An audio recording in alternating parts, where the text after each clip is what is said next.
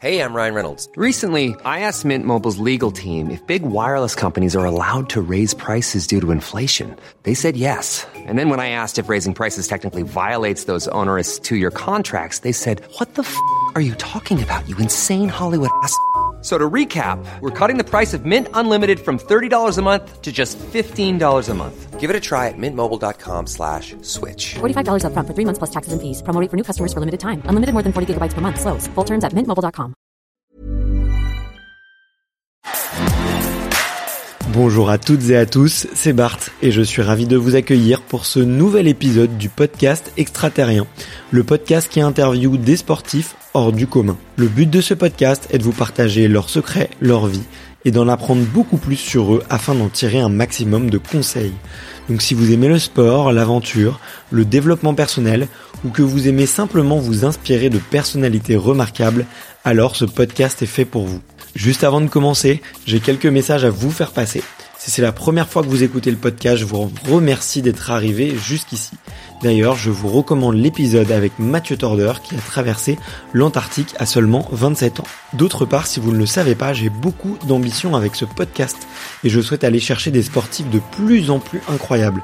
Et j'aimerais vraiment interviewer vos sportifs préférés. Sachez que l'un des meilleurs moyens de les convaincre de participer, c'est notamment de leur montrer que vous êtes nombreux à adorer le podcast sur les réseaux sociaux et sur les notes iTunes. Donc si ce n'est pas encore fait, allez mettre une note sur Apple Podcast ou iTunes.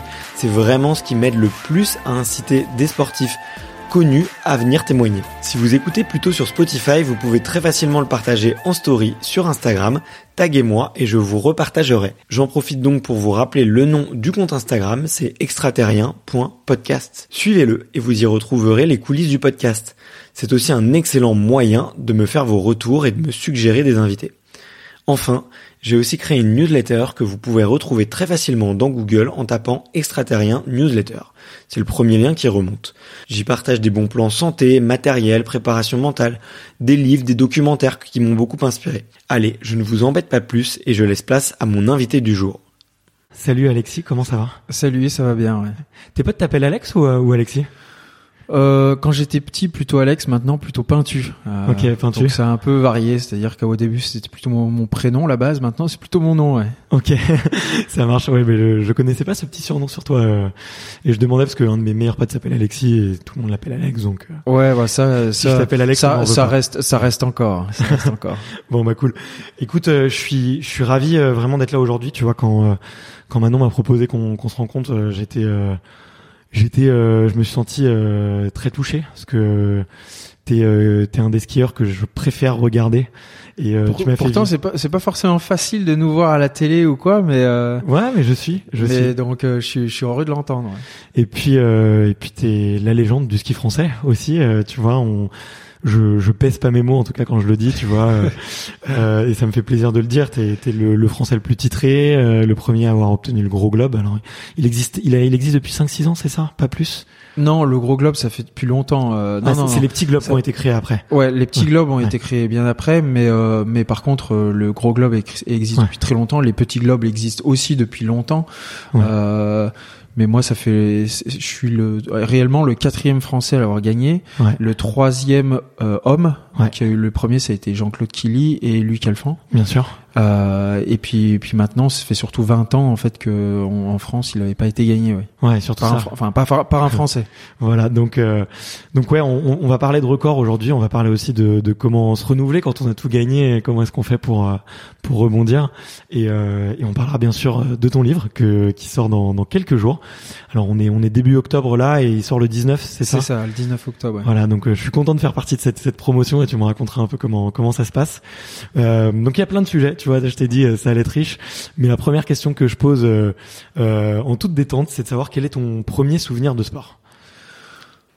Premier souvenir de sport, je dirais pas forcément que c'est un souvenir de sport à, à part entière. Euh, c'est plus un souvenir de, je suis dans la voiture, je suis Ouais. avec mon meilleur ami d'enfance et, et on va au foot. Sauf que moi j'ai déjà fait du foot Ouais. Et mon copain, en fait, je l'initie, c'est-à-dire que je l'emmène euh, pour sa première fois euh, au, au club de foot. Mais on a, euh, du coup, on, on doit avoir 7 ans, 6 ans en fait, le- le- les, les premiers âges pour attaquer vraiment le club, quoi. Ouais. Et, euh, et c'est un moment euh, qu'on connaît tous. C'est le moment où on est tous un peu stressés. On est jeunes, on est stressés. c'est notre première fois. On va, on va, au, on va au stade ou on va euh, euh, à notre club pour la première fois. Donc on sait pas trop si ça va nous plaire. On sait pas trop si les, les, les coachs vont nous plaire, si les autres les Ouais. autres copains vont nous plaire, euh, et si on va se sentir finalement à l'aise. Mais c'est toujours un moment où derrière. euh, euh, bah, on se régale et, et les valeurs du sport l'emportent. Et moi, en tout cas, j'ai vécu beaucoup ce, ce phénomène-là parce que j'ai fait beaucoup de sport euh, Ouais. dans ma carrière. Et il y a toujours le moment d'hésitation, le moment où on se dit ah non, j'ose pas trop parce que je connais pas et puis j'ai peur d'aller alors que je connais personne. Alors qu'en fait, euh, c'est toujours vachement vite effacé au profit de tout, tout ce qu'on partage, quoi. Ouais, ouais, exactement, ouais. Mais c'est vrai qu'il y a toujours l'appréhension un peu sociale plus, tu vois. euh, que- Bah, c'est c'est ça ouais en fait on on a peur un peu de savoir déjà d'une si on va être un peu à la hauteur on a peur de savoir si euh, ça va ça va nous plaire on a peur de du, de la réaction des autres euh, etc ouais. Ah ouais, j'imagine. Et t'en as fait combien de temps du foot? Euh, longtemps longtemps euh, du foot c'est c'est le sport que j'ai fait le plus longtemps Ok. avec euh, avec le ski alpin et puis après il a fallu que je choisisse entre entre le foot et le ski et Mm. donc je suis parti je suis parti dans le ski mais jusqu'à du coup euh, l'âge de rentrer au lycée donc euh, jusqu'à Ah, 16 ans 15, 15, Enfin, 16 ans. 16 ouais. ans ouais. Ok. Ouais, ouais, bah écoute, je savais, je savais pas ça sur toi. Tu jouais quel poste? Euh, je jouais généralement plutôt libéraux, ouais. Ok. donc arrière. Ok. Donc déjà physique et déjà costaud. Il faut avoir du coffre aussi. Bah pour non, pourtant, pourtant pas spécialement, mais mais par contre physique, ouais, j'étais, enfin, je courais beaucoup, Ouais. euh, et puis ça me dérangeait pas de prendre les coups, quoi. Ou- donc, ou, ça ou alors de faire respecter euh, la- dans la dans dans la défense de faire respecter l'ordre, ça, ça me dérangeait pas du tout. hein. Ok. Ouais. Mais je t'imagine bien, ouais, un petit capitaine de défense, euh, un peu carré, euh, Ouais, à, li- à l'idée un bah, peu les autres. C'était un peu ça. Après, j'étais quelqu'un qui courait aussi très vite. Ouais. Euh, donc du coup, euh, parfois j'allais aussi un peu en attaque, mais parce que c'était plus par plaisir. Mais généralement, j'étais vraiment libéraux. ouais. Ok, d'accord, ouais. Et il y avait un petit espoir de d'en faire une carrière? Que tu disais que tu avais dû choisir, donc euh, j'imagine que t'allais euh, vers le 6 et en peut-être fait, de meilleurs résultats. Ouais, mais- voilà, exactement. Là, on est vraiment, on est vraiment là-dedans. Euh, C'était un moment où je me posais la question de savoir avec euh, avec ma famille, bien sûr, hein, est-ce que je vais dans un centre de formation euh, et on fait euh, toutes les tests de détection, etc. Hmm. Ou est-ce qu'à l'inverse, euh, je, je pars plutôt dans le ski où il y avait déjà des portes qui étaient ouvertes parce que Ouais. dans le ski, le parcours est plus simple, plus fluide. Ouais. Euh, on a des résultats, on a des portes qui s'ouvrent. Alors Ouais. que dans le foot, euh, c'est des détections, il faut il faut se faire repérer, il faut aller du coup dans des centres de formation. euh, Puis des fois, on peut passer à côté, à l'image de Griezmann, hein, par exemple. Et et c'est ça qui montre que euh, c'est beaucoup plus fastidieux parce qu'il n'y a pas de critères de sélection, c'est à l'appréciation du du de, du enfin de du recruteur quoi. Ouais, bien sûr. C'est très humain, quoi. C'est très subjectif Ouais, aussi. et- et- euh, exactement. alors que dans le ski, euh, il y a un temps et. Bah dans le sport individuel de manière générale, Ouais. Il y a une hiérarchie qui se crée, il y a des résultats qui tombent et avec ces résultats et la hiérarchie qui arrive derrière, on, on, on, on nous ouvre des portes ou non, on rentre Ouais. dans des critères euh, ou non. Alors après, il peut y avoir des choix et des, et des variantes annexes, hein, bien sûr, Ouais. mais euh, si euh, si tout se passe bien, il y a des il y a des ouvres, il y a des portes qui s'ouvrent beaucoup plus facilement. ouais. Ouais, ouais, j'ai- j'imagine. Et dans le foot, euh, du coup, t'as pas eu cette euh, porte? T'as tenté quand même des, des sélections non, ou pas non, du tout? coup, j'ai pas tenté parce que parce que je m'épanouissais aussi un peu plus, euh, même même si mes entraîneurs ils me poussaient réellement, hein, c'est-à-dire ils me disaient Ouais. euh, il, faut, il faut que tu y ailles, il faut que tu fasses des tests, il faut que tu ailles là-bas, là-bas, etc. Euh, Ouais. C'est- je me sentais quand même de manière générale plus à l'aise dans un sport individuel, Euh, Ouais. parce que j'avais beaucoup de mal à accepter euh, de euh, entre guillemets euh, perdre alors que je jouais bien ou Ouais. gagner alors que je jouais mal. Euh, C'était quelque chose que j'avais vraiment du mal à, à supporter. Et, et du coup, je me retrouvais plus en fin de compte dans les sports individuels où là, bah, on est le seul maître à bord et le seul responsable, quoi. Ouais, je- j'imagine, j'imagine. C'est c'est pas facile hein, quand on est euh, adolescent, je trouve les, les sports co parce que tu tu dois maîtriser tes émotions, euh, contrôler ta communication avec les autres et des Ouais, fois tu peux euh, t'emporter un peu. Ouais, ouais, ouais, euh, exactement, exactement, parce que il y a, y a toujours, euh, il y a toujours les, les meilleurs euh, du du, du groupe et il y a toujours des moins bons et et c'est vrai que le ça constitue toujours une équipe quoi. Ouais. Donc euh, et puis en plus y a, moi j'étais issu d'un petit village et on avait une plutôt une bonne équipe mais il y a toujours euh, quelques quelques enfants qui sont un peu moins bons et pour autant bah ils constituent l'équipe et sans eux il y a pas d'équipe donc ils sont vachement importants quoi qu'il en soit. Ouais. Et, et, et, et le but c'était je me souviens on essayait toujours de alors oui, on titille toujours les plus mauvais, on les charrie, euh, surtout quand on est jeune, etc. Mais c'était plutôt bon enfant. C'est-à-dire, euh, moi je me souviens que la discussion que j'avais, c'était toujours essayer, euh, euh, si si t'es pas très bon, mais que tu essayes d'être bon et que tu donnes le maximum, moi ça m'a jamais posé de problème, quoi. Ouais. C'est-à-dire que ce que je supportais pas, par contre, euh, C'était, euh, c'était surtout euh, les gars qui qui pouvaient être bons ou mauvais et qui en fait se, surtout se donnaient pas euh, Ouais. les moyens de de- d'être à fond ou d'y arriver. Ça c'est quelque chose qui m'a toujours exacerbé. les, gens, les gens qui peut-être les joueurs avec moins d'intention quoi. que- Oui, en gros, ils sont là, mais ils ont pas vraiment envie d'être là, et du coup, euh, euh, bah, autant aller ailleurs, quoi. Voilà, c'était Ouais. un peu plus ça. Alors que, alors qu'il y a des personnes qui sont pas forcément douées, mais qui se donnent à fond et Ouais. et, et qui elles ont en fin de compte plus de mérite, quoi. Tu te dirais, que- enfin, tu te définirais comme quelqu'un qui se donne toujours à fond, qui essaye de tout Ouais. faire à fond, même en dehors du sport et. Ouais, ouais, je suis, je suis assez au fond des choses, euh, peut-être un peu trop même des fois, assez, enfin très perfectionniste. Ok. En plus, on a un sport euh, où le matériel est extrêmement important, donc euh, très perfectionniste, où du coup, euh, il y a beaucoup de choses que je prends en considération et que j'essaye de faire à fond. Ouais. Ouais, je pense que c'est que c'est obligatoire. Enfin, où il y a, y a tellement de dominantes. Où déjà, vous êtes face à un élément. Mm. Vous avez beaucoup de matériel. euh, le moindre centième de seconde est important. Donc. euh, C'est ça. Bah, il y a des courses qui se jouent à, à un centième. Hein. Ouais. Euh, moi, j'ai déjà été deuxième ou premier pour un centième. Donc, euh, c'est hyper important de pouvoir euh, tout mettre bout à bout. Alors, des fois, un centième, bon, bah, finalement, c'est juste un gros coup de chatte, mais euh, mais que- qu'on n'a pas maîtrisé. Après, ouais, j'ai toujours vent, tendance à dire que la chance se maîtrise, enfin, se, se provoque. Ouais. Donc, euh, et puis, euh, ça s'équilibre avec le temps aussi. C'est-à-dire que des fois, ça sourit pas trop, et puis au bout d'un moment, bah, ou à l'inverse, on a un peu plus de réussite. Euh, donc, la réussite, ça se provoque toujours. Et mais l'essentiel, c'est toujours d'essayer de maîtriser le plus de facteurs possible. Et ce qu'on peut pas maîtriser, bah, on le met de côté, quoi. Ouais, ouais, ouais. Nous, on fait un sport d'extérieur, donc la météo, par exemple, on peut pas la maîtriser. Donc ça, ça, on le met complètement de côté de notre champ du possible. Ouais. Et, et le moment où on, on a une mauvaise météo, ben on en fait abstraction. Ouais. Ouais, n'y pense pas. Faut surtout pas y penser. Même. Ouais, ouais, c'est facile pour toi justement de de faire abstraction de tout ça, tu vois, de de, de ces éléments externes. Ça peut être euh, Ouais, assez, le, le, le public ou, ou le vent, la neige aussi. J'ai, je, je lisais sur tes posts Instagram un peu hier soir. Euh, euh, tu vois, des fois tu il y avait des neiges que t'aimais pas du tout et et euh, t'arrives facilement à mettre ces, ces ces choses de côté. Et, et de plus, enfin, c'est indispensable. Euh, après, il Ouais. y a des choses qui sont qui sont plus dérangeantes que d'autres, mais de toute façon, c'est indispensable. Euh, on peut, on perd déjà beaucoup d'énergie dans le sport de manière générale, euh, Ouais. que ce soit à cause des, enfin à cause à, à- avec les médias, euh, que ce soit à cause euh, des protocoles, euh, que ce soit avec le- les, les gens qui viennent nous voir et du coup euh, tout les ce qui aussi. voilà tout, et puis les transports euh, les sollicitations diverses quoi donc euh, en fait il faut il faut perdre le moins d'énergie avec ce qui on peut pas maîtriser et, Ouais. et vraiment arriver à faire complètement complètement abstraction de ça quoi Ok. alors ça nous empêche pas de après la course euh, de pester un bon coup parce que peut-être on n'a pas eu euh, on n'a pas eu le, le, le beau temps euh, Ouais. euh, de notre concurrent ou de d'un de nos concurrents mais mais euh, ça n'empêche que quand c'est comme ça bah on, on en fait vite- très vite abstraction pendant pendant la course complètement atra- abstraction et derrière on élimine vite euh, la potentielle frustration qu'il peut y avoir liée à ça quoi Ouais, ouais, je vois.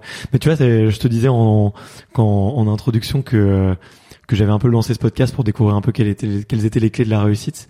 Et c'est vrai que tu vois, je l'ai vu avec euh, avec Edgar et je l'ai vu avec Perrine aussi cette capacité à à effectivement à se concentrer dans le moment présent, au moment où c'est important et à faire abstraction de tout le reste quoi. Et c'est c'est quelque chose qui revient qui revient beaucoup, euh, je, je trouve chez les, les grands champions quoi. ouais ben moi je T'as un protocole pour euh, te vraiment oublier tout ou, ou je sais pas un petit tips, un petit Après, on on- on n'arrive pas tout le temps à être euh, dans cette zone. Hein. Euh, cette zone, d'ailleurs, je crois qu'elle a un nom euh, selon certains philosophes. Je crois qu'elle s'appelle le flow, je crois Ouais. exactement. Et c'est une zone un peu de maîtrise totale, c'est-à-dire que où en même temps on a l'impression qu'on met le cerveau à côté, c'est-à-dire que et c'est c'est même difficile après Mm. coup de complètement analyser ce qu'on a fait. Ouais. C'est-à-dire qu'on a comme une manque des souvenirs. voilà, on a comme une perception qui est tronquée Ouais. euh, ou pas entière de ce qu'on a pu faire ou réaliser euh, pendant notre performance. Ouais. Ok. Euh, et, et, et d'ailleurs, euh, si on, vous allez sur Internet il y a, il y a, et que vous trouvez le, le flow, il, y a plusieurs critères. Et il faut pouvoir, euh, en fait, quand on en, on en coche plusieurs, Ouais. et il y en a donc, euh, c'est euh, une, une- une- l'impression que le temps s'écoule lentement. Alors Ouais. qu'on alors qu'on va très vite, surtout en ski alpin, on va extrêmement vite et on fait des- on prend des décisions en une fraction de seconde, en, en millisecondes. Mais pour autant, on a une sensation de maîtrise, euh, Ouais. de temps qui qui qui, qui s'écoule euh, lentement ou alors en pleine maîtrise et donc on a l'impression qu'on a le temps de faire les choses, qu'on est dans dans dans, dans ce qu'on aime et ce qu'on a envie de faire euh, et en même temps le plaisir qui est décuplé. euh, Il y a la- l'adrénaline qui est à son maximum et, Ouais. et en fait c'est et, en- et voilà il y a plein de petits critères comme ça et c'est aussi le moment où c'est comme un accomplissement euh, Ouais. c'est-à-dire que c'est c'est le moment où on a on a envie d'être et là où on veut être parce que c'est là où on est le plus performant mais c'est pas le c'est pas euh, une situation qui est facile à à maîtriser à 100% tout le temps quoi Ouais. Ouais. Ouais. Mais c'est même. euh, d'être dans cette pas, zone quoi. voilà d'être dans cette zone c'est extrêmement difficile d'y être euh, très très régulièrement et en tout cas en, à répétition Ouais, ok, ouais. Et ouais, t'as des, toi, t'as des routines personnelles ou des, des, euh, des façons justement d'essayer de provoquer un peu cette, cette zone. euh, je sais pas, euh, ça peut être de, de la visualisation ou, ou certains font, certains vont méditer, d'autres vont écouter de la musique, d'autres vont, euh, euh, je sais pas, faire l'amour, tu vois. Enfin, il y a, il y a chacun a son truc un peu pour se mettre un peu dans sa bulle et, et rentrer Euh, dedans, mais Moi, euh, ah, en fait, je pense qu'on a tous une peu des, des, des- des petites routines. Euh, D'ailleurs, ces routines nous, nous aident à nécessaire. se mettre euh, un peu dans, dans, dans, dans, cette, dans une bulle et surtout dans, dans, dans cette perception et dans cette zone d'une certaine manière. Euh, donc la routine, elle est, elle est toujours assez importante. Après, euh, j'ai pas quelque chose qui soit hyper spécifique.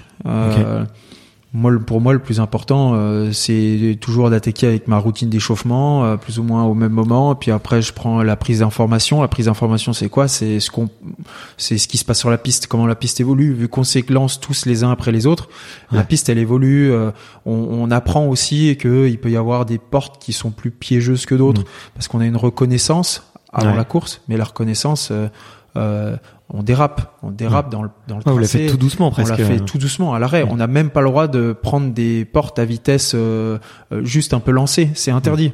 Ok. Si on le fait, on est disqualifié. Donc on dérape, on s'arrête, on, on fait que, ce- que ça en dérapage. On prend une demi-heure, 45 minutes pour faire la reconnaissance. Donc c'est très long, Ouais. mais euh, c'est nécessaire pour apprendre les endroits qui coincent. Ouais. Ouais, exactement. Et qu'est-ce qui se dit euh, pendant cette phase de, de, de repérage euh, T'es, euh, vas-y. Et j'imagine t'es avec tes, tes- ton entraîneur. Il y a peut-être d'autres skieurs hein, qui sont avec toi. Est-ce que vous posez des questions Vous, vous, tu dis à voix haute ce que tu ressens avec cette porte ou avec ce, cette partie de, de la piste. Ouais, c'est c'est. tu fermes les yeux, t'essaies de t'imaginer que hum, qu'est-ce qui se dit pendant ces, ces 45 minutes? Parce que on vous voit, tu vois, on voit des images à la télé, tu vois, quand on est pour les fans, euh, on vous voit descendre et tout, vous êtes euh, ouais des- souvent des petits groupes de deux ou trois, tu vois, euh, comme ça, mais on n'imagine pas du tout, tu vois, ce qui se dit et on, on sait pas en fait. Généralement, c'est euh, ça va être plus quand il y a des échanges, ça va être plus des questionnements du style euh, comment toi tu vois les choses, euh, comment euh, quelle est la distance entre Ouais. les portes? Parce que nous on a des repères qui sont assez précis. Alors ça va pas parler aux gens, mais euh, du style euh, si on a un espace qui est généralement compris entre 25 à 26 mètres en géant euh, dans cette discipline, le géant, Ouais. euh, des fois, on demande des écarts et ça peut être à 18 mètres ou 21 mètres Ouais. et ou 20 même 23 mètres. En fait, ça, ça, ça perturbe le rythme et ça change le rythme. Ou alors même, on peut, on, à l'inverse, on peut avoir des écarts à 30 mètres. Ouais. Donc, ce qui fait que on peut prendre plus ou moins de risques dans ces endroits, Une vitesse. Ok. ou alors plus de moins de vitesse. Et donc, du coup, c'est des endroits où il faut faire attention. ouais.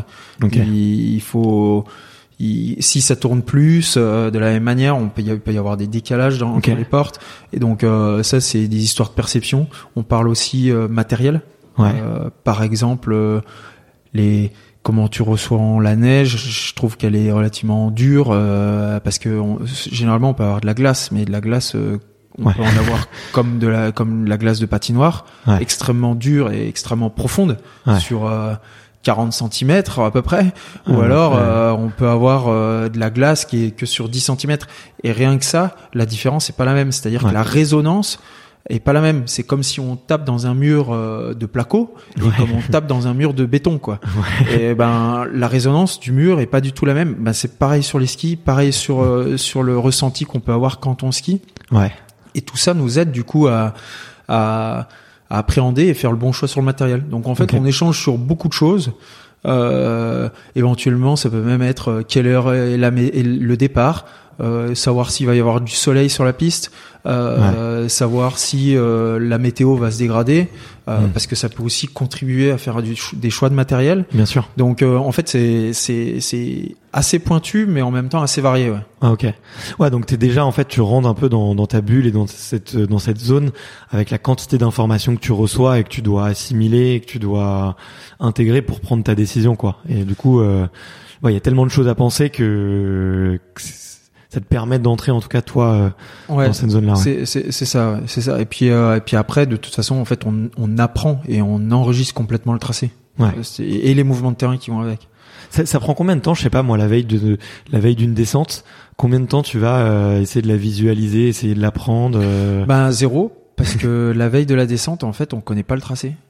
Ah ouais, c'est le jour J. Mais entre les ouais. exactement. c'est la C'est que le matin, que ouais, le jour J. Ouais. C'est que le jour J. Ouais. Par contre, euh, c'est là où notre sport est pas facile parce qu'il y a beaucoup de paramètres différents en fonction des disciplines. Dans notre sport, on a cinq disciplines différentes. Ouais. Euh, euh, et il y en a une qui est la descente où là c'est comme en Formule 1. Il y a Ouais. des essais, euh, donc il y a des entraînements officiels qui sont l'avant-veille et la veille. Ouais. Et ensuite il y a la course qui est le jour J. Ouais, ok. Et ouais, et du coup, t'as le temps un peu de, de la, enfin, tu dis que tu l'apprends par cœur, donc euh, le matin, après avoir fait ta, ta séance de repérage, euh, t'es parti pour euh, apprentissage par cœur de ta, de ta, enfin, de, de, de la piste que tu vas faire? Ouais. Euh, en- du coup, euh, en fait, c'est même pendant pendant la Mm. reconnaissance de 45 minutes, euh, on prend le temps, on apprend et à la fin Ouais, de la reconnaissance, gestes, j'imagine. Ouais, on, à la fin de la reconnaissance, on connaît, Ouais, ok, on, on connaît le tracé. Ouais. Ok. Ah ouais, donc ouais, tu, en 30 minutes, t'apprends une piste par cœur, quoi. Ouais. Alors après, tout est relatif parce que les pistes, euh, il y a beaucoup de pistes qui d'une année à l'autre sont les mêmes. Par contre, Ouais. le tracé peut être différent, enfin va être différent, Ouais. mais la piste va être la même. Après. Euh, ça se fait assez naturellement euh, et puis c'est ça fait partie de notre sport donc on a l'habitude de, de, de le faire ouais. Ouais, ouais, bien sûr. Mais tu vois, on, on, on se doute pas, tu vois, que en fait, euh, peut-être que pour euh, pour être pour faire partie des meilleurs skis alpins au monde, en fait, il faut avoir euh, aussi une part de mémoire, euh, la capacité, tu vois, à, à vite se remémorer et tout. euh, peut-être que tu vois, il y a des des Je pense qu'il il y a aussi une, une une importance qui est, qui est capitale, c'est l'adaptation dans notre sport. Ouais. Euh, et il y a, y, a, y a des athlètes qui ont qui font des reconnaissances à, à bras levés euh, et en gros ils retiennent pas grand chose et pourtant qui ont été très bons. ouais, Mais euh, mais de manière générale, euh, je pense que là où il faut être le meilleur, c'est surtout euh, dans dans la capacité à s'adapter et à prendre des choix, à faire des choix extrêmement vite et surtout à se faire confiance. Alors se faire confiance, c'est dans tous les sports, bien sûr. mais là c'est surtout euh, c'est presque un peu du du, du culot quoi. Ouais. C'est-à-dire euh, euh, c'est faire des choix de trajectoire et les assumer d'une certaine manière. Ouais, bien sûr. Je vois très bien. Alors après, pour les assumer, il faut avoir les capacités, il faut se connaître soi-même, il faut savoir ses forces, ses faiblesses. Mais euh, mais ensuite, du coup, ouais, quand on se connaît derrière, faut les, faut, assumer ces, ces lignes-là. Ouais. Ouais, exactement. ouais. Tu prends des décisions et tu et tu t'y engages, quoi. Tout Exactement. simplement. Ouais. T'as- Il y a quoi comme euh, gros choix de matériel à faire? Du coup, j'imagine, euh, t'as plusieurs paires de skis, euh, plusieurs paires de chaussures. Euh, du coup, tu peux décider au dernier moment de changer les deux. J'imagine que tu vas pas farter différemment tes tes paires Le- aussi. Il Le y a quoi Il y a fart- quoi d'autre qui peut qui peut changer? Le fart est pas si important que ça chez nous. Euh, en ski de fond et en biathlon, euh, ça l'est, ça, Ouais, ça ok. l'est réellement. Euh, chez nous, c'est plus la semelle qui est importante, donc c'est le ski et la structure du ski réellement. Ouais. Euh, en fait, sur un ski, pour bien comprendre, on peut changer énormément de choses. On peut changer euh, la ligne de côte. La ligne de côte, c'est euh, c'est la manière dont le ski est, est shapé. Donc euh, euh, Ça forme. euh, voilà, ça, ça forme de manière générale. On sait tous qu'un ski devant, il est plus large que sous le pied et Ouais. que derrière, c'est justement les nouveaux skis paraboliques qui ont qui sont apparus euh, il y a il y a à peu près 15 ans. Enfin non, il y a 20 ans maintenant.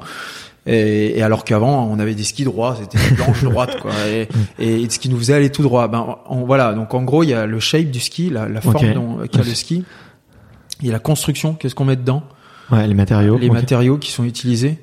Et, et puis après, il y a, il y a l'affûtage aussi beaucoup. Ok.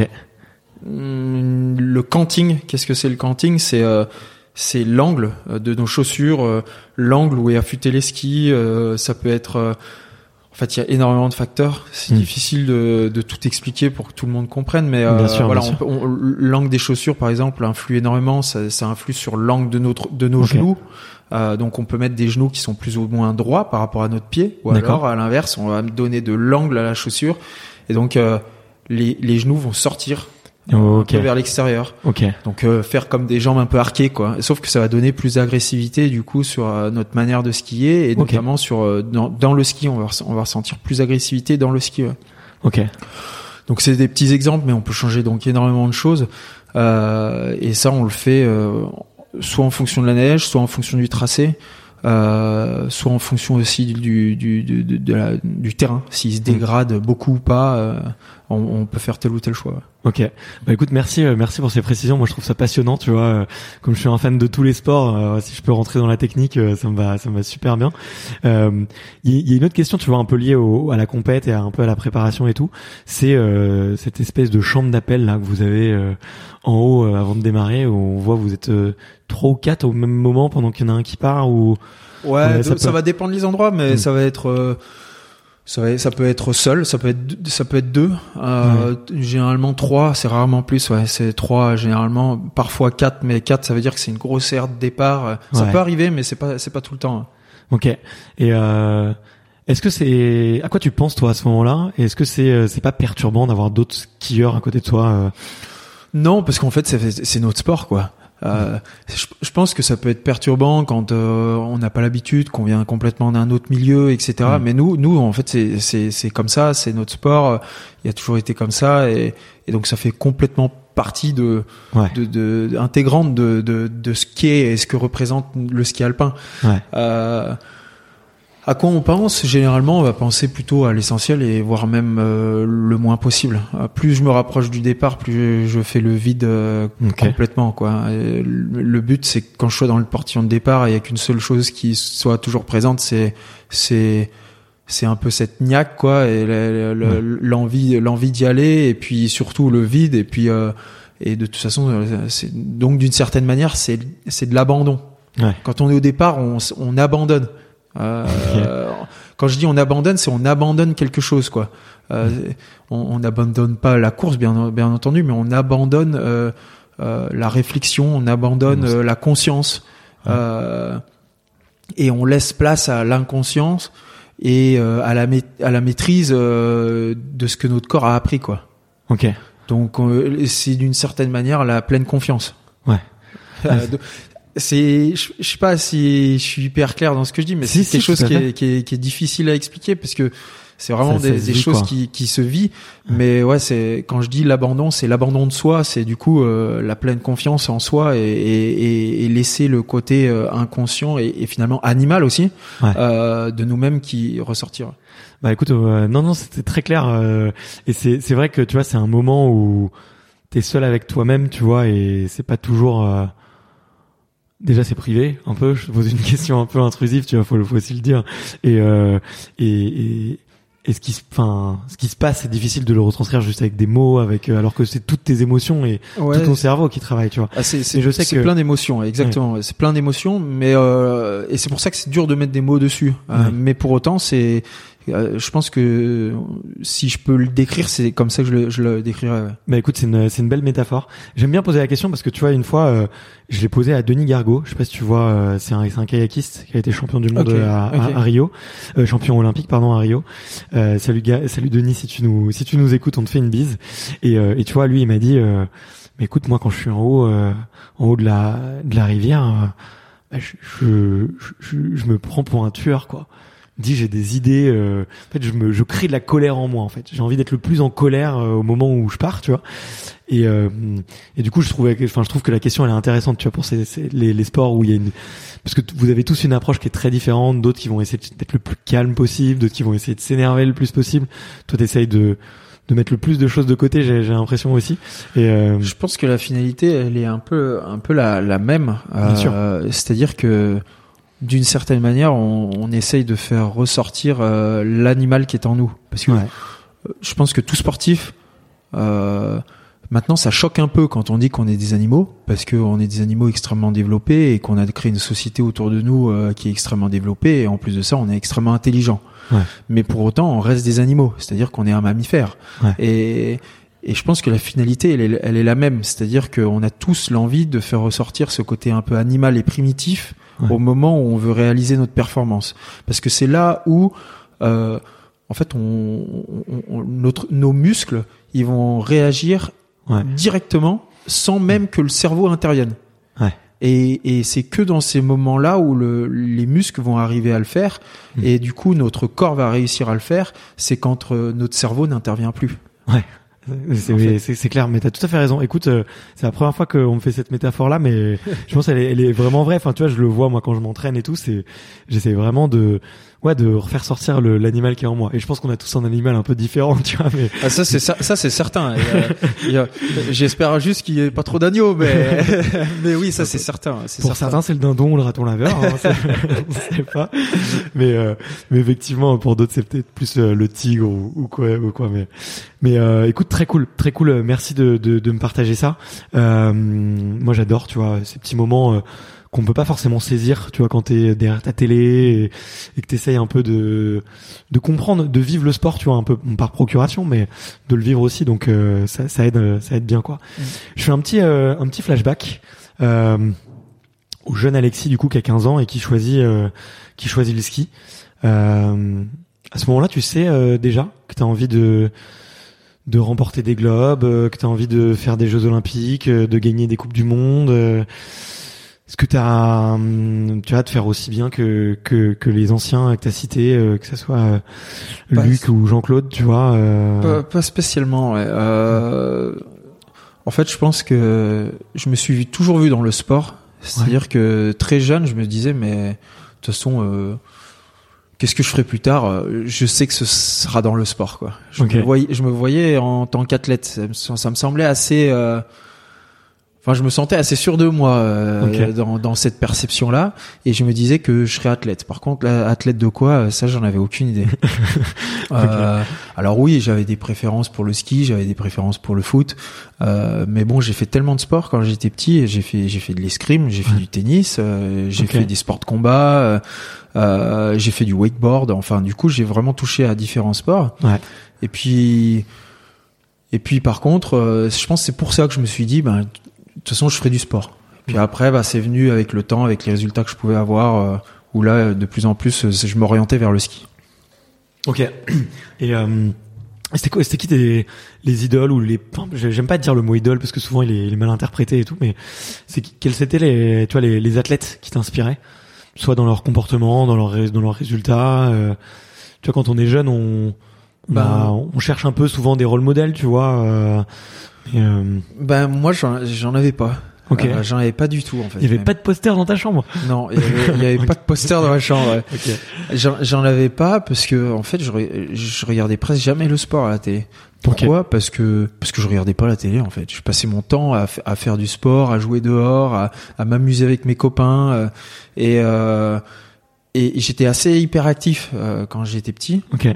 T'as joué des tours? En tant que cadeau, euh, Non. non. Aujourd'hui, on dit que c'est un problème d'être hyperactif. euh, non, moi, je considère pas que. Moi, moi, j'ai jamais considéré que c'était un problème euh, et j'espère que mes enfants seront hyperactifs. euh, mais euh, parce que en fait, c'est c'est c'est aussi un enfant qui est plein de vie, quoi. Et, et un enfant qui est plein de vie, ben c'est qu'ils sont, il, est éveillé. Ouais. Et, et moi, j'ai je, je passais mon temps du coup dehors à jouer et à, et, et à me dépenser. Plutôt qu'à faire ses devoirs. On a Ouais, compris. ben, mais- ouais, mais- C'était sous-entendu dans ce que tu disais. Ouais, mais mes devoirs, euh, disons que c'était souvent un peu mieux faire quoi. Euh, j'étais- pas un cancre, j'étais plutôt doué à l'école, euh, mais euh, je me cassais, je me, ouais, je me tuais pas à la tâche quoi.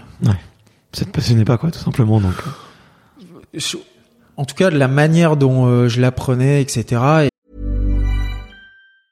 Hey, I'm Ryan Reynolds. Recently, I asked Mint Mobile's legal team if big wireless companies are allowed to raise prices due to inflation. They said yes. And then when I asked if raising prices technically violates those onerous two-year contracts, they said, "What the f*** are you talking about? You insane Hollywood ass." So to recap, we're cutting the price of Mint Unlimited from $30 a month to just $15 a month. Give it a try at mintmobile.com slash switch. $45 upfront for three months plus taxes and fees. Promo rate for new customers for limited time. Unlimited more than 40 gigabytes per month. Slows. Full terms at mintmobile.com. Et, et, et vu que c'est assez, euh, euh, on, on va dire que c'est c'est peut-être pas assez concret euh, quand on est jeune et qu'on est à l'école, surtout que euh, ça nous paraît en- encore assez lointain hein, euh, quand on est petit. euh, le monde de l'entreprise et du travail, ça nous semble assez lointain. Mais pour autant, euh, maintenant, à mon âge, il y a plein de domaines qui m'intéressent euh, Ouais. et qui sont pas dans le sport. Et il y a plein, plein de domaines qui m'intéressent et je, je me renseigne sur plein de domaines. Mais, euh, mais voilà, quand on est plus jeune et que c'est moins concret, euh, je- du coup, je me tuais pas trop à la tâche. Ouais. ok. Et euh, c'est en 2008-2009 que tu arrives sur le circuit pro? Et tu vois dans le dans, dans ton livre, euh, tu vois, euh, il y a euh, le je, je sais plus comment tu, tu le dis euh, le, le nom du chapitre, mais euh, tu commences tout de suite par dire bah voilà quoi, c'est ça rentre chez les pros, c'est c'est l'envol. Voilà, tu parles de, de l'envol et et tu tu fais comprendre que tout est beaucoup plus sérieux. Il y a la nutrition, la musculation, le choix du matériel où où il y a beaucoup de connaissances aussi théoriques à, à apprendre. On sent que toi tu te professionnalises et que tu arrives à mettre beaucoup de- d'attention dessus. Euh, c'est c'est pas difficile justement pour euh, l'élève qui est un peu euh, tu vois qui est, pas fan de toute cette partie là de justement de, se professionnaliser et de de d'essayer de d'être le plus sérieux possible dans tous les choix que tu dois faire euh, déjà à l'époque Euh, non, là-dessus non, Euh, parce que autant à l'école, euh, bon, c'est c'est- en gros les, les devoirs et, et, et tout ça m'intéressait pas le pas le plus, Ouais. mais par contre euh, euh, être perfectionniste, ça, ça m'a toujours, ouais, ça m'a toujours, euh, ça m'a toujours animé et, et peu importe. Alors dans le ski en particulier bien sûr, mais dans tout ce que je fais quand même de manière générale, j'aime bien aller au bout des choses. C'est-à-dire que si je décide de faire quelque chose, j'essaie de le faire à fond, quoi. Ouais. Et, euh, et du coup, dans le ski, euh, ben ça a pas dérogé à la règle. Et tout de suite, quand ça a commencé à devenir plus sérieux, ben je l'ai appliqué et j'ai essayé surtout de l'intégrer, Ouais. Euh, parce qu'il faut déjà l'intégrer au début. Et, et puis après, avec le temps, euh, ben je suis même allé davantage euh, là-dedans. C'est-à-dire que les années ont passé, j'étais au sein même de la fédération et, et je sentais qu'il y avait des choses qui bloquaient euh, dans mon fonctionnement, euh, dans mon entraînement, dans le suivi que je pouvais avoir. Et donc du coup, euh, bah derrière, il a fallu, j'ai il a fallu à faire avancer les choses. Mm. Et c'est pour ça que maintenant, autour de moi, j'ai, j'ai, il y a un groupe qui fonctionne de manière individuelle. Je suis plus à 100% euh, Ouais. uniquement dans les groupes fédéraux. Je suis, euh, j'ai, j'ai une petite euh, structure autour de moi qui est un peu plus, euh, on va dire, indépendante, même Ouais, bien sûr. indépendante complètement. ouais à quoi 100% ouais qui appartient toujours à la Fédé, mais qui est indépendante. Et, euh, et ça, c'était indispensable pour mon fonctionnement et surtout par rapport au calendrier, la performance que, que je voulais avoir, que, que j'avais, et, euh, et mon calendrier qui était extrêmement contraignant parce que je fais, je suis l'un des rares athlètes qui fait autant de disciplines. Ouais. Euh, généralement, les athlètes font deux disciplines maximum. Ouais, euh, certains sont monodisciplinaires.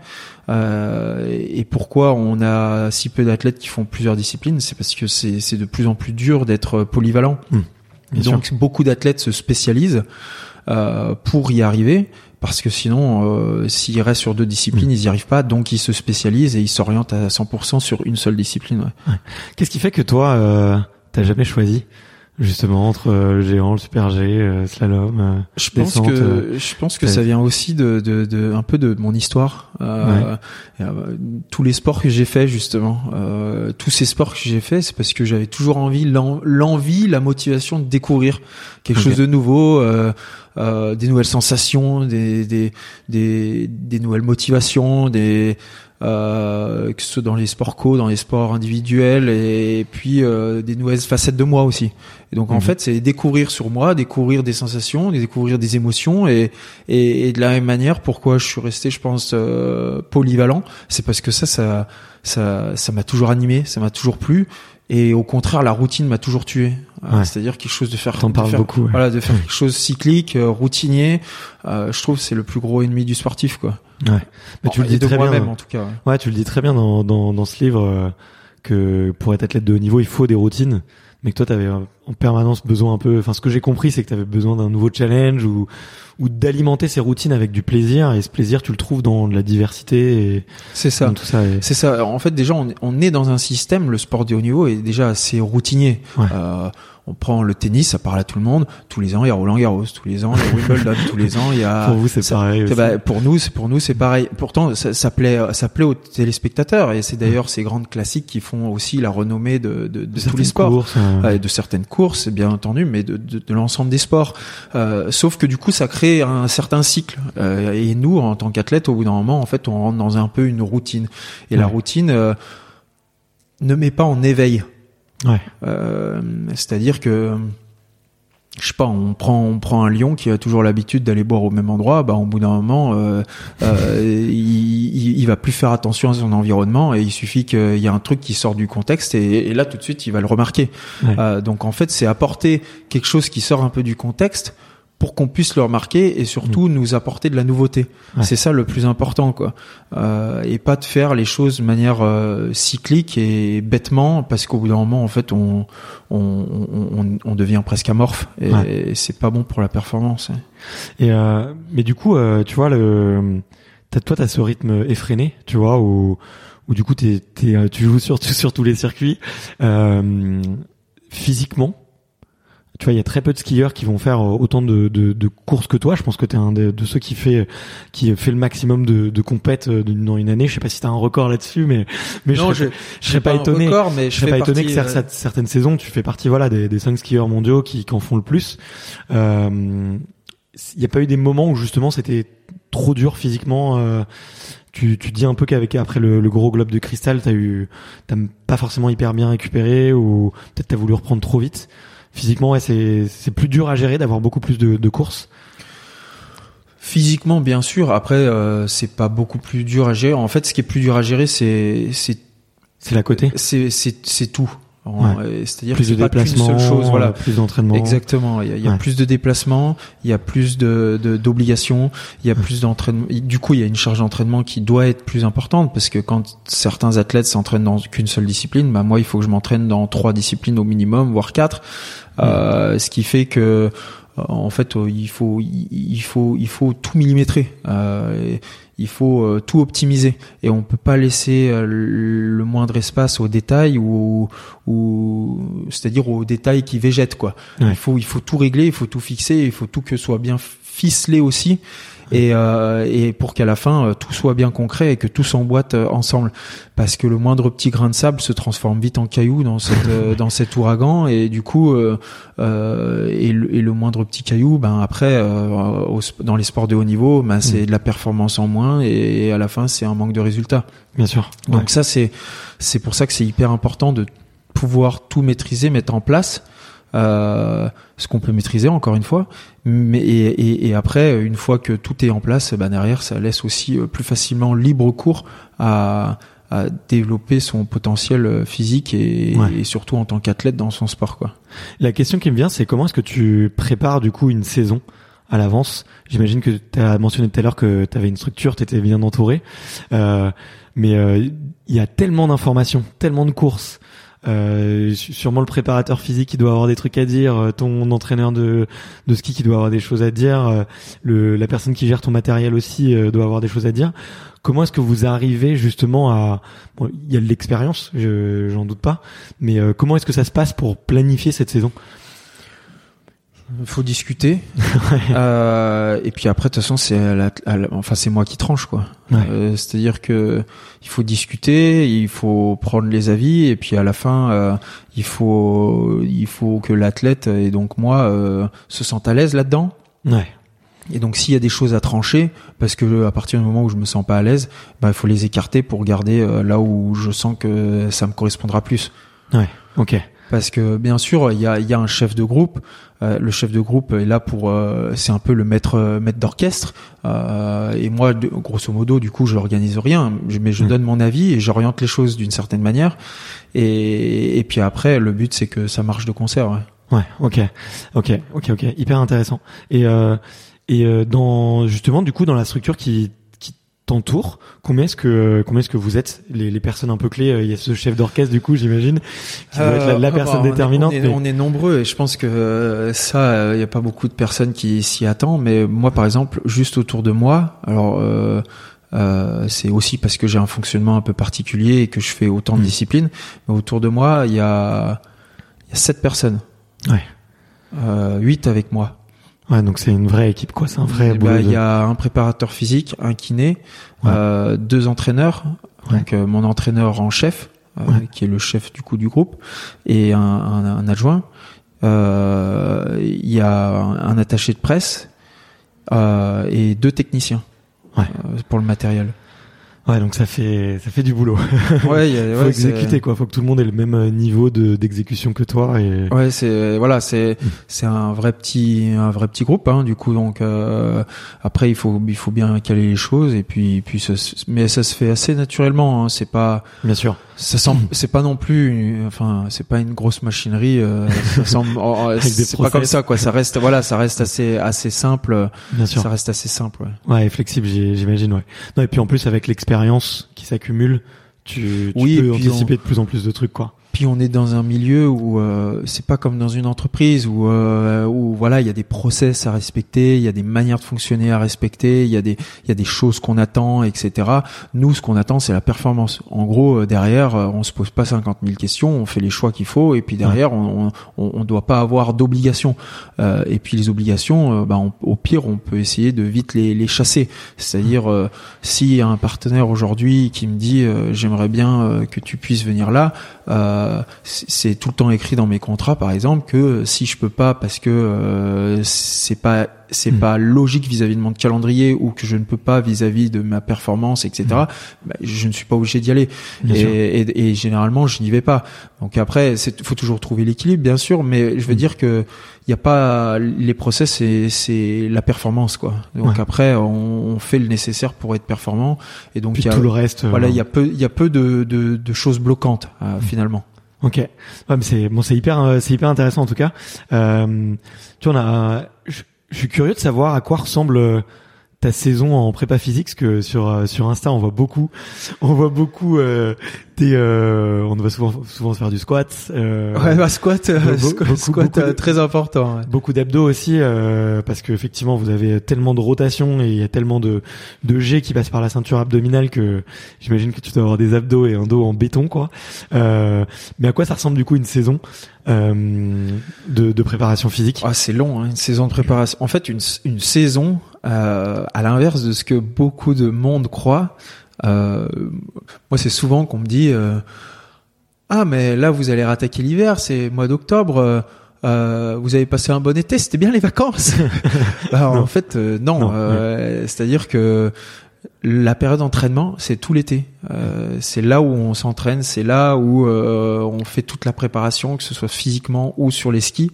Ouais. Et pendant l'hiver, en fait, c'est presque que de soit de la mise au point matérielle où on continue de tester des choses, on continue de mettre des choses en place, etc. Donc on fait Ouais. du développement, soit euh, du maintien de forme. Euh, C'est-à-dire Mm. euh, un peu, un peu comme euh, comme euh, n'importe quel athlète quand il est sur des sites de compétition, il fait des séances qui sont relativement courtes, euh, mais c'est juste pour garder finalement le rythme, quoi. Ouais. Et ben là, c'est un peu la même chose pendant l'hiver. On garde un rythme, on garde un rythme et de croisière, euh, mais on s'entraîne plus réellement. Donc si je te demander ton, ton record en squat, faut que je te, faut que je vienne te voir en juillet ou en, août. euh. Ben voilà. Enfin, là, généralement, on attaque donc on, on est un, un mois de vacances. C'est euh, habituellement mi-avril jusqu'à mi-mai, quoi. Et, Ouais. et mi-mai, on reprend l'entraînement physique. On reprend l'entraînement physique, donc on retourne dans les salles, on, on fait beaucoup de donc beaucoup de squats bien sûr, euh, musculation de manière générale, donc haut et bas et bien sûr la ceinture abdominale euh, hyper importante. Euh, le bas, bien entendu, en fait le plus important c'est fessier, quadri, ischio. Ouais. Euh, Derrière, on, on, on fait de l'endurance, donc on fait pas mal de vélo ou des intermittents, euh, et pas mal d'appui pour garder énormément d'explosivité parce que surtout Ouais, tu fais beaucoup de techniques, voilà, ouais. euh, on a besoin de beaucoup d'explosivité, proprioception pour tout ce qui est équilibre, etc. Pliométrie aussi, je te vois avec les petits, euh, les, Ouais, enfin, les petits anneaux là, Ouais, et les- comme ça. Ouais, pli, pliométrie, on a, bah, comme je disais, on a besoin de beaucoup d'explosivité, donc euh, pour la fibre rapide, et, euh, c'est pour nous c'est important. Euh, et puis après, euh, donc tout ça, on, la préparation physique, euh, elle est de euh, bah, mi mi mai jusqu'à euh, jusqu'à euh, en fait dès qu'on Mm. pendant tout l'hiver quoi, on s'arrête jamais. Mais la, le gros bloc, il est jusqu'à mi mi août. Ouais. Ça c'est vraiment un gros gros bloc de généralement presque trois mois où on fait que de la prep physique, prep physique, prep physique. Mm. Euh, pourquoi on fait autant de préparation physique? C'est parce que notre sport est extrêmement à risque. Ouais. Euh, on a beaucoup de blessures, de, cro- de croisés, euh, de problèmes de dos, de de de, de, de- d'os qui cassent, euh, euh, de ligaments qui pètent. euh, alors les genoux surtout, mais on peut avoir plein d'autres pathologies et de blessures quoi. Ouais. Donc du coup, euh, le meilleur allié pour euh, pour euh, contre euh, tous ces problèmes-là et notamment les pépins physiques, bah, c'est la préparation physique pour pallier à tous ces problèmes. Et puis après, on rattaque le ski. Donc Ouais. on rattaque le ski. Donc là, on va on va sur les glaciers ou en hémisphère sud euh, euh, pour pour retrouver la neige et, et se relancer justement et préparer la saison. Ok, passionnant. Ouais. Et on, on se rend pas compte à quel point vous êtes des, des athlètes complets. Je trouve. euh, On, Euh, ouais, on- on est extrêmement complet. Et puis, comme je le disais, en fait, on se doit d'être complet. Certes, on skie avec nos jambes, mais c'est là où on a besoin énormément de puissance dans les jambes. Mais vu qu'on va extrêmement vite, Ouais. euh, il faut que le haut du corps euh, suive les jambes. Ouais. Et pas qu'on soit un pantin désarticulé avec des jambes qui sont solides, quoi. Ouais. Et, et du coup, le, le tronc doit être aussi lui hyper solide parce que sinon, si on n'arrive plus à suivre les jambes, en plus on prend des impacts euh, contre les portes. Donc du coup, il faut pouvoir euh, ben contrôler ces impacts-là. Euh, Les jets qu'on prend, ben il faut Mm. que le tronc euh, les contrôle. Euh, Et puis si le tronc contrôle pas certains jets et qui part en arrière, en fait on on peut aussi se blesser parce que du coup le tronc part en arrière, euh, le buste part en arrière et résultat des courses, euh, les genoux partent devant et ça peut être euh, une réaction du quart et tac, les genoux qui pètent quoi. Ouais. Euh, ouais, donc ça, ça se passe en une fraction de seconde. Donc voilà, c'est pour ça que on a besoin d'avoir un corps qui soit bien solide. ouais. Ouais, ouais, bah ça c'est clair et, et c'est un, encore, c'est un suis gros un- points forts. hein. Moi, je suis un technicien, hein. donc c'est-à-dire que je suis un athlète qui qui qui est plus plutôt léger, explosif, un profil à. Tu surveilles un- ton poids? Ouais, ouais, ouais, ouais, on surveille notre poids. Et, euh, un, un- un- finalement, un athlète qui ressemble un peu plus à un sprinter. Les Ouais. descendeurs, c'est c'est des c'est des C'est beau c'est bébé. des beaux bébés euh, à 95 kilos de moyenne. Moi, je suis à 84 et ils me mettent 10 kilos quand même, euh, Ouais. avec des gabarits qui font 1m90, 95 kilos. Ou entre 90 et 2 mètres. Enfin voilà, ils sont, ils sont, c'est des, c'est des beaux bébés quoi. C'est des premières lignes quoi. Parce que euh, avec la bedaine peut-être en moins pour certains, mais bon et encore. Ouais, encore certains l'ont un peu, ouais. Certains l'ont un peu. Mais après c'est, enfin ça peut être aussi nécessaire. La la descente notamment, c'est un sport où on accumule de la vitesse. Hmm. Euh, il faut des. et, puis il y a un phénomène physique, hein, donc euh, on pousse une boule euh, au début d'une pente, forcément plus on est lourd, plus on ira vite à la fin. quoi. Ouais, mais je vois. c'est je- pas aussi simpliste, hein, mais mais ça y contribue un peu quand même. Ouais, ouais, puis ça, ça- c'est- sûr que le poids, le, le poids joue forcément quoi. Mais euh, hyper intéressant, hyper intéressant tout ça. Euh, tu vois, t'as as parlé des, des pépins physiques ou potentiellement des, des chutes. Comme je te le disais, euh, il y avait une conversation qui m'avait beaucoup marqué avec euh, Antoine Deneria, qui a beaucoup marqué aussi les auditeurs. euh, parce qu'il il s'était livré, tu vois, sur euh, effectivement euh, quasiment euh, quasiment dix ans après, euh, sur euh, bah, cette peur qui l'empêchait un peu de revenir. Euh, toi, tu as cette capacité à mettre tout dehors, enfin à, à l'oublier et tout. Mais euh, c'est quoi ta relation euh, avec la peur ou l'accident? Si tu lui mets une claque et tu lui dis on parlera demain ou Euh, en fait, elle est assez omniprésente euh, dans notre sport. C'est-à-dire que la blessure, le crash, euh, l'accident, euh, il est partout. Quoi. On fait une course, euh, il- surtout en vitesse, il peut souvent y avoir des, des barquettes, comme on appelle ça. Barquette, c'est en fait c'est c'est on part en civière quoi. Donc euh, du coup, au civière ou hélico, si c'est plus grave. Donc du coup. euh, c'est omniprésent, ça arrive presque à chaque course. Euh, pour autant, euh, pour autant, en fait, on l'accepte. C'est-à-dire que si on l'accepte pas, on, on, doit arrêter ce sport. Et, et beaucoup d'athlètes, euh, comme Antoine, mais c'est pas, ça n'a pas été le seul. Euh, c'est des décisions qui se respectent énormément aussi parce que on met notre intégrité physique en jeu. Et, et, pendant X années, et Antoine a eu subi un énorme crash. Et derrière, euh, automatiquement, derrière, euh, bah, ça marque. Euh, moi, c'est c'est c'est-à-dire que ça m'est un peu tombé dessus euh, après quelques quelques années en Coupe du Monde. On a perdu David euh, Poisson euh, en, en, entraînement et ça ça ça ça, ça nous marque quoi. C'est-à-dire que jusqu'à maintenant, euh, c'était des choses qui où on on n'y pensait pas spécialement. Euh, enfin, on y pensait, on savait que c'était présent, mais pas jusqu'à là, pas, pas, pas jusqu'à perdre quelqu'un. Et et, et, pour autant, ben là pour le coup, je me souviens que derrière ça pour moi ça avait été dur. Et je me souviens que on, on, pendant quelques courses derrière c'était dur. On réfléchissait à. Enfin moi j'étais au départ et je me disais, euh, euh, enfin l'accident il peut être présent et derrière il a fallu il a fallu un peu de temps à, pour pouvoir euh, l'intégrer le, le, et passer outre et finalement reprendre une certaine confiance et, et arriver à mettre ça un peu un peu de côté. Même si euh, même si euh, je le répète on fait du sport pour la compétition on fait du sport pour les, des émotions et du plaisir surtout. Ouais. on sait que l'accident est présent mais bon notre sport il y a tellement d'adrénaline aussi que l'adrénaline elle vient parce qu'il y a parce qu'il y a beaucoup de vitesse, il y a beaucoup de risques. Ouais. Euh, et mais euh, mais on n'a pas non plus envie d'en arriver là et ça se rappeler, enfin ça rappelle quand même tout le monde un peu à, à l'ordre. Ouais. Ouais, c'est clair, c'est clair. Écoute, euh, mais écoute, c'est, pardon, je te coupe, mais ouais, euh, en fait, on est, je pense que dans le milieu du ski, on reste assez humble euh, mmh. parce qu'on sait tous que l'épée de Damoclès elle est pas loin, quoi. Ouais.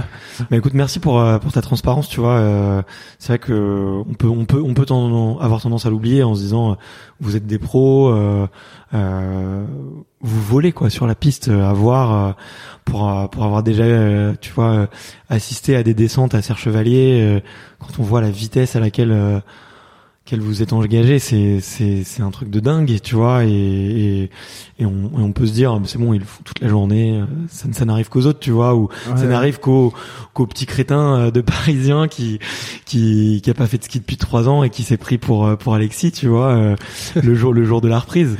Mais euh, non, ça arrive ça, ça arrive à ça alors c'est omniprésent, ça arrive à tous ouais. les athlètes, tous les il y a il y a des il y a des blessures à chaque compétition, chaque week-end, il y a, il y, a, ouais. il y, a, il y a au minimum une blessure. Ouais. Okay. Donc euh, on est 70 partants, euh, ça peut être des plus jeunes et, et, ça peut ne pas forcément être parmi les meilleurs mondiaux, c'est ouais. même assez rarement parmi les meilleurs mondiaux, mais euh, euh sur les 60 70 partants qu'il y a chaque week-end, il y a généralement il y en a toujours un qui, qui se blesse, ouais. Ouais, donc euh, ouais. Et puis c'est pas une petite blessure, c'est c'est une blessure qui nous éloigne pendant six mois, qui demande une opération, etc. Il y a de la casse, quoi. Ouais. ouais. Euh, on va repartir sur un sujet, euh, un autre sujet un peu gros. Enfin, il y a deux sujets. J'ai dit qu'on qu'on avait encore cinq minutes. Euh, le premier sujet, c'était le premier sujet, c'était la pause du confinement, parce que dans ton livre, t'en parles et j'ai l'impression que ça fait beaucoup de bien et la preuve en est euh, avec euh, ce, ce, super globe que, que tu as ramené à la maison euh, à la fin enfin à la fin de la saison d'après quoi ouais. que ça a été un break qui t'a fait du bien sur lequel tu t'es ressourcé et j'aimerais que tu me racontes un peu cette période là et cette saison et puis après on va j'aimerais que tu me racontes aussi comment est-ce que le projet du livre est arrivé sur la table alors j'imagine que les deux sont un peu connectés ouais, le, le confinement le, le, le trophée et, et, le livre euh, Tiens, je te, on a ces trois sujets. Par où tu commences? Tu, tu, tu nous racontes comme, euh, comme tu veux. Bah c'est en fait le confinement ça nous est un peu tombé dessus. Alors moi ça ça, ça a coupé ça, la saison en plus. Ouais, ça ça a coupé la fin de saison. En plus de ça, j'étais déjà en lice pour mmh. euh, potentiellement gagner le gros globe, sauf que on s'est tombé un mauvais week-end. C'est-à-dire que moi, je fais plutôt des disciplines techniques, comme je le disais, et il y a les disciplines de vitesse, et généralement, c'est un peu un week-end sur deux. Ouais. C'est-à-dire qu'on alterne, on fait un week-end technique, un week-end vitesse, etc. Et, et au moment où on arrête la saison, le week-end de vitesse, enfin les, le nombre de vitesses était plus important parce qu'on avait, on venait de passer ouais. un week-end de vitesse. Et, et, ce qui fait que en, normalement on devait avoir un week-end de technique qui arrivait. Et où t'aurais pu avoir les points. Voilà, où j'aurais pu du coup, euh, en principe normalement où je, je, marquais quand même des gros points euh, et donc potentiellement gagner le gros globe de cristal. Mais euh, bah, en fait j'en ai j'en ai pas eu l'occasion. Euh, Ça s'est arrêté là et si ça s'arrêtait le week-end d'avant, bah je gagnais le gros globe de cristal et si, on, si ça s'arrêtait avant le week-end de vitesse et qu'on avait la parité euh, totale. Finalement, bon bah ça s'est passé comme ça. Euh, De toute façon, c'était un moment où personne ne maîtrisait plus rien euh, et les gouvernements répondaient beaucoup à, finalement à, à l'actualité, Euh, c'est-à-dire que personne savait vraiment à quelle sauce on allait être mangé à ce moment-là. hein. Et le gouvernement y compris. Et donc c'était un moment hyper critique pour tout le monde. Donc il fallait faire des choix et donc je remets pas du tout ce choix Bien en sûr. question. Ouais, c'est vrai que ça se ressent dans, dans tes mots euh, que t'es vite passé à autre chose, quoi. Euh, Bah oui, t'aurais bah, pu être rancunier. Voilà, ou- moi mon euh, but c'était pas du tout mon but d'être en... enfin j'ai pas voulu être rancunier, j'ai compris euh, aussi la situation et que ça dépassait un peu euh, ce que tout le monde avait connu quoi. Bien sûr. Euh, certes, ça, ça m'a pas, ça m'a pas souri du tout, mais bon, bah c'est, c'est comme ça, quoi. Il y a un moment, on va pas, on- on- je suis vite passé à autre chose, ouais, exactement. Et puis euh, il y a eu ce confinement, on était à Courchevel. euh, moi, je trouvais que c'était plutôt chouette. Euh, on a passé un bon confinement. Après, on- bon, faut quand même être honnête, on était à la montagne, euh, on pouvait euh, plus facilement sortir. Euh, en plus de ça, à la montagne, il y, avait personne, quoi. C'est-à-dire que euh, On va pas te contrôler ton voilà, on- sanitaire, euh, euh, euh, puis voilà, on- on- en plus, voilà, d'une, il y avait personne, de deux, euh, on, il y avait automatiquement un peu moins de contrôle, euh, mais l'espace était, était suffisant aussi. Donc, euh, du coup, on a quand même pu un peu profiter. On était à l'hôtel, euh, dans l'hôtel familial, parce qu'on a, un hôtel dans, dans la famille à Courchevel. Et, euh, et puis après, bah, on a passé deux mois. Moi, le deuxième mois, j'ai rattaqué tout doucement un peu l'entraînement, histoire de faire un peu quelque chose, trouver aussi un peu un Mhm. objectif hein, pendant ce confinement, parce que c'est vrai sûr. que sinon les deux mois pouvaient être un peu longs. Et euh, et puis après, on est sorti euh, et il y a eu la, la magnifique saison 2020-2021 où j'ai gagné du coup le Gros Globe. Après ça, ça a été un peu plus compliqué, ouais. Euh, C'est-à-dire que je gagne ce Gros Globe, qui était un objectif qui était pour moi relativement important dans ma carrière, où Ah, j'avais beaucoup travaillé, où j'avais annoncé relativement jeune que j'avais cette volonté Ambition. de pouvoir et ambition d'y arriver. Euh, donc derrière, il, il a fallu travailler pendant le, pendant pendant quelques années pour pour l'obtenir. Et et je pense qu'après j'ai pas pris assez de temps. Ouais. Euh, C'est-à-dire que j'ai pas laissé. euh, Il y avait la saison olympique, donc il y avait euh, l'année qu'on vient de passer, Ouais. et euh, avec donc du coup un objectif quand même important là aussi. Et où du coup euh, tout de suite je me suis un peu vite replongé dans dans le bain quoi, mais j'ai pas pris assez de temps pour pour calmer tout ça, pour prendre Ouais. du recul, pour euh, analyser toute la situation et laisser retomber aussi un peu tout toute la pression et, et puis toute l'euphorie et tout ce qui allait avec quoi. Ouais.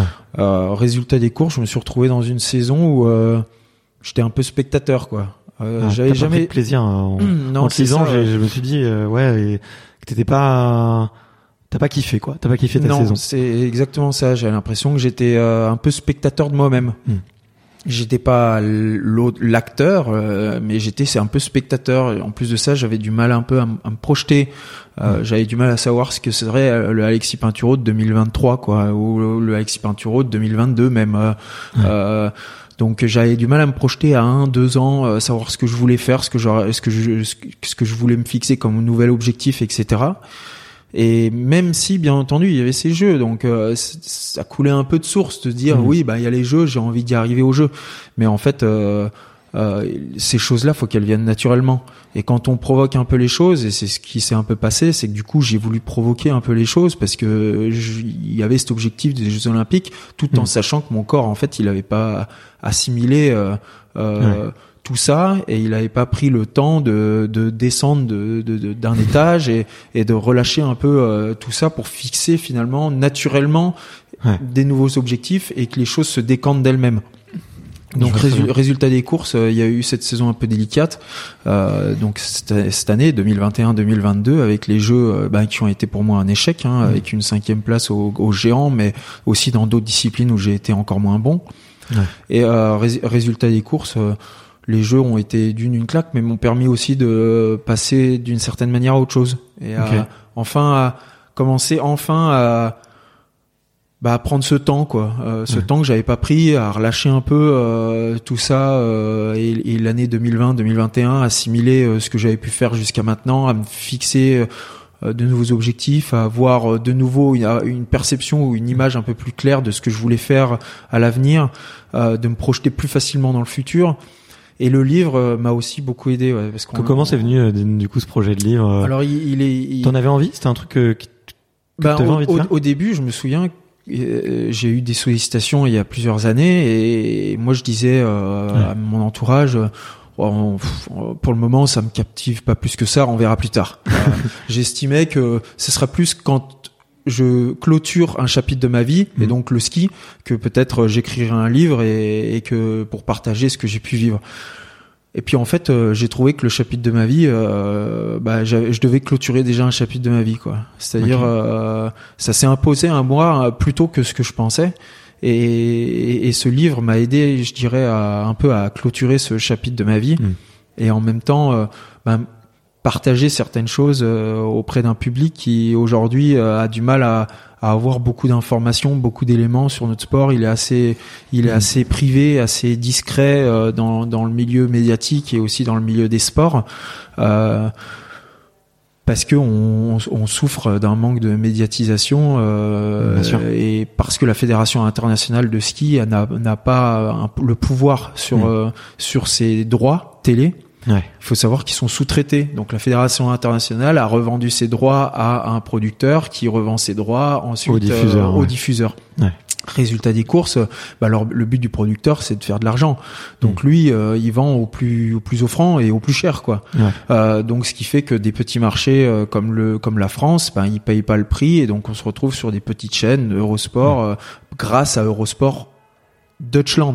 Donc Ouais. là d'Allemagne, Ah, pas ouais. par rapport à Eurosport France, on se retrouve euh, sur Eurosport grâce à Eurosport euh, Allemagne. Ok. Donc euh, pour et donc c'est ça la difficulté et et, et, et- ce serait bien euh, justement par rapport au livre de pouvoir expliquer certaines choses et c'est ce que j'ai voulu faire aussi. Donc ça avait un double intérêt de pouvoir me livrer sur notre sport, euh, savoir expliquer ce qu'on vit et, et en même temps euh, ben, tourner un chapitre de ma vie. ouais.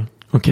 Euh, c'est quoi le message que tu as envie de faire passer du coup euh, au-delà de ça euh, Moi, j'ai pris beaucoup de plaisir à lire le, livre, donc euh, franchement j'encourage les, auditeurs à aller en librairie et, et aller le commander au plus vite parce que euh, ça m'a permis de te découvrir vraiment autrement, tu vois, avec des choses que je connaissais pas de toi, de de et ton et, et voilà la façon avec laquelle tu as affronté certains événements, tu vois. Euh, Ouais, c'était c'était l'objectif, ouais, essayer Ouais. d'échanger sur euh, sur ce que je peux être, parce que c'est vrai qu'il y a il y a beaucoup de gens qui croient que je suis assez inaccessible. Alors c'est souvent c'est souvent le cas quand un athlète est assez performant.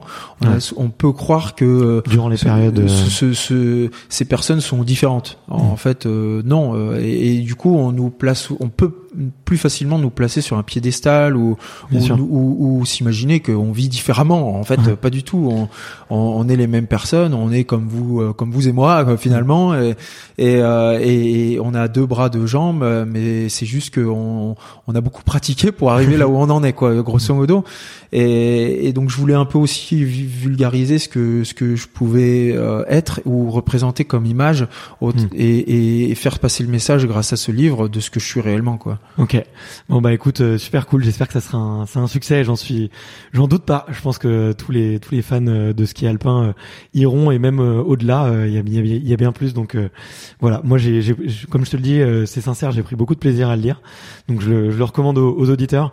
Le temps tourne et j'avais promis de te libérer pas trop tard. Et, et du coup j'ai une toute dernière question. C'est un peu comme un passage de flambeau, mais c'est plutôt un passage de, de micro. C'est de savoir. je demande à, à tous les, les invités de me recommander une femme et un, autre à, et un homme à aller in- interviewer, euh, une athlète femme, une, un athlète homme, euh, qui justement pourrait me raconter, euh, qui pourrait parler un peu de préparation physique, un peu de préparation mentale, euh, qui aurait des choses euh, intéressantes à dire. Euh, et je demande à chaque fois un homme et, et une femme pour euh, pour respecter la parité sur le sur le podcast. Euh, femme, euh, femme, je dirais Gladys. Que nous, Ok. peut-être t'as déjà fait, non? Non, encore? pas encore, pas encore. Bah, Gladys, euh, je pense que c'est une super fille. Ok, Euh, et garçon, je dirais euh, Quartararo. Ok. voilà. Bon bah écoute, cool, c'est c'est bien, c'est bien noté. Euh, et ben écoute, je me suis régalé. Merci beaucoup Alexis pour euh, Merci à toi. pour cette cette C'était- heure. J'espère que ça t'a plu comme format. Ouais, c'était super. Ouais. Bon bah cool, ça me fait ça me fait plaisir pour quelqu'un qui a l'habitude de la presse. Euh, et puis bah je t'embête pas plus et je te dis à très vite parce que comme on dit chez moi, il y a que les montagnes qui ne se recroisent pas. À bientôt. Et puis surtout, oubliez pas de vous faire plaisir dans ce que vous faites. Exactement. Salut. Ciao. Trop bien. Merci d'avoir écouté cet épisode jusqu'au bout. Si vous êtes encore là, c'est sûrement que l'épisode vous a plu, donc n'hésitez pas à le faire savoir autour de vous et à vous abonner pour ne louper aucun épisode. J'ai mis tous les liens dans la description, donc n'hésitez pas à y jeter un coup d'œil. Et sinon, moi je vous dis à la semaine prochaine pour une prochaine interview. Ciao